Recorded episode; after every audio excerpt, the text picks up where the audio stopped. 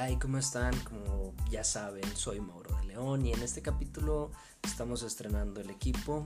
Tenemos un micrófono nuevo, ahí hay algo de un poquito más de producción, esperamos suene mejor y les agrade. Quizá esto ya me pueda costar un poco más de trabajo por la cuestión de la organización y todo eso, de que tengo que abrir un poquito de espacio para poder dejarles algo grabado, pero bueno. En este capítulo quiero hablarles un poco sobre lo que es el registro de la marca.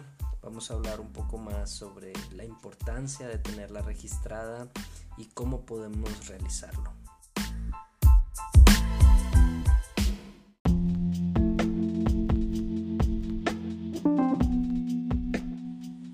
Y bueno, pues vamos a entrar en materia, ¿no? Aquí lo importante, algo que tenemos que recalcar, es que tenemos que diferenciar lo que es nuestra razón social de nuestra marca. Ya en algún capítulo anterior les había explicado la diferencia entre lo que es una persona moral y una física. Técnicamente nuestra razón social es nuestro nombre de la persona moral. Es decir, si yo constituí una persona moral, si hice el acta donde nace mi empresa, como Grupo Consultor de León, por ejemplo, eh, esa es mi razón social, es Grupo, Grupo Consultor de León, SC, es una persona moral como tal. ¿Cuál es la diferencia entonces con la marca? Bueno, pues la marca es la marca comercial, es una marca que tenemos ante el público y esa se necesita un registro para tener la exclusividad. Eso es lo más importante de tenerla registrada, que solamente yo y a quien le entregue una licencia, ya sea, verbal o escrita, a quien yo autorice usarla, la, le va a poder dar un uso, ¿ok? Así como hacer una franquicia o algo, bueno, todo esto gira en torno a una marca. Entonces, si ya tenemos la diferencia entre una razón social y un nombre comercial o una marca comercial, porque también lo importante de diferenciar un nombre comercial y una marca comercial es que muy seguramente ustedes conocen a McDonald's. McDonald's es eh, un restaurante de hamburguesas y su nombre comercial es ese McDonald's. Y su marca, eh, pues ya es la M que todos conocemos. Eh, puede haber algún, alguna línea comercial o algún comercial como el de Me Encanta. Eso también son facultades, son cosas que se pueden registrar, son este, algunas situaciones que podemos ver ya posteriormente. Ahorita nos vamos a, a clavar con la cuestión esta de, de, la marca, ¿no? Lo que es este, una marca comercial.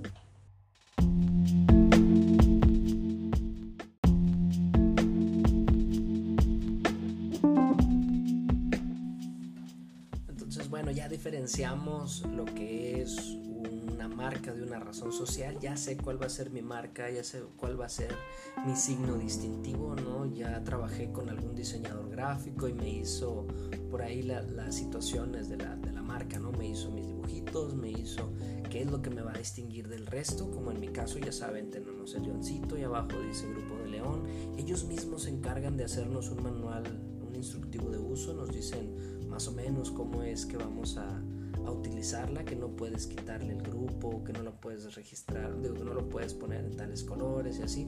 Ellos ya nos enseñan cómo lo vamos a utilizar ante el público, pero aquí lo que me interesa es que tomen en cuenta registrar, ¿no? Entonces ya tenemos el dibujo, nosotros lo podemos registrar en blanco y negro. Hay algunas situaciones que tenemos que ser muy específicas. O sea, si bien es cierto, el registro se hace ante el INPI, que es el Instituto Mexicano de Propiedad Intelectual, pero aquí la situación es que tú puedes hacerlo solo, sin problemas. Tú te puedes acercar al instituto, ellos te dan tu solicitud, haces el pago de derechos y se registra.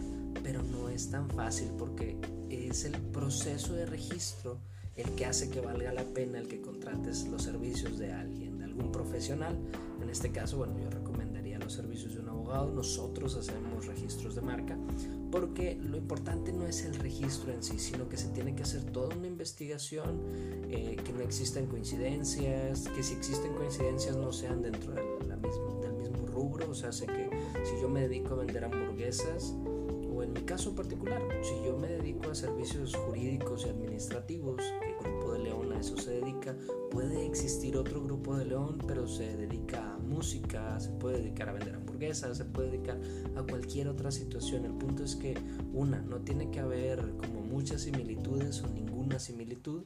Y dos, que no, se, no tengan el mismo rubro, no tengan el mismo giro, que no se dediquen técnicamente a lo mismo, ¿sí?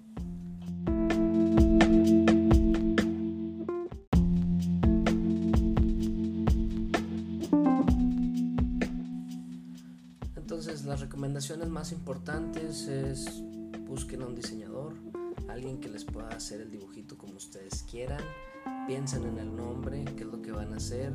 Y en cuanto al giro, por ahí nos tocó un cliente que una vez me dijo, bueno, es que yo quiero vender este producto y entonces quiere hacer un registro sobre ese producto o la marca con la que iba a comercializar ese producto. Estoy totalmente de acuerdo factible. De hecho, si hablamos de marcas importantes como Sabritas, obviamente tienen registrado Doritos, tienen registrados Sabritas, tienen registrados Sabritones, etcétera, etcétera, etcétera. Pero aquí lo importante es cuánta capital tenemos para invertirle. ¿sí? Si es nuestro único producto, vale la pena registrarlo.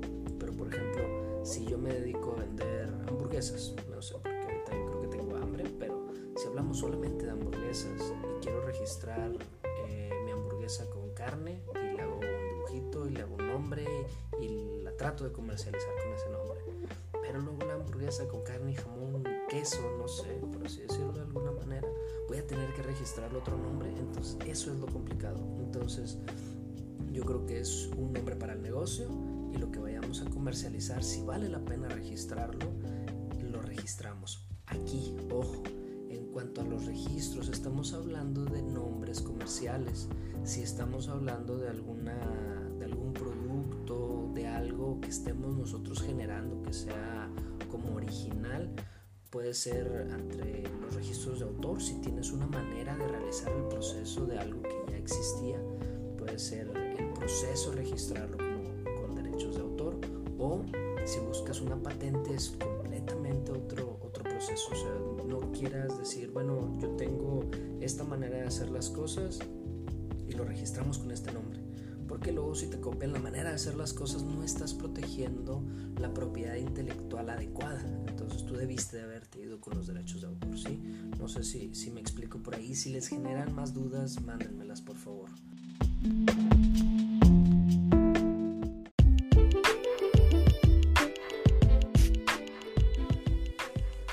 Entonces, bueno, pues por mi parte es todo. Ya saben, estamos tratando de hacer lo mejor para ustedes. Si tienen alguna duda, ya saben, no duden en, mandarme su mensaje.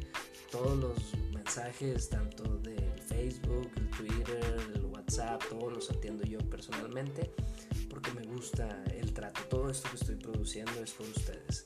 en las redes nos pueden encontrar como arroba GPO de León servidor lo pueden encontrar como arroba soy Mauro de León en todas y cada una de las redes. Si no, pueden buscarme así como Mauro de León o a grupo como Grupo de León.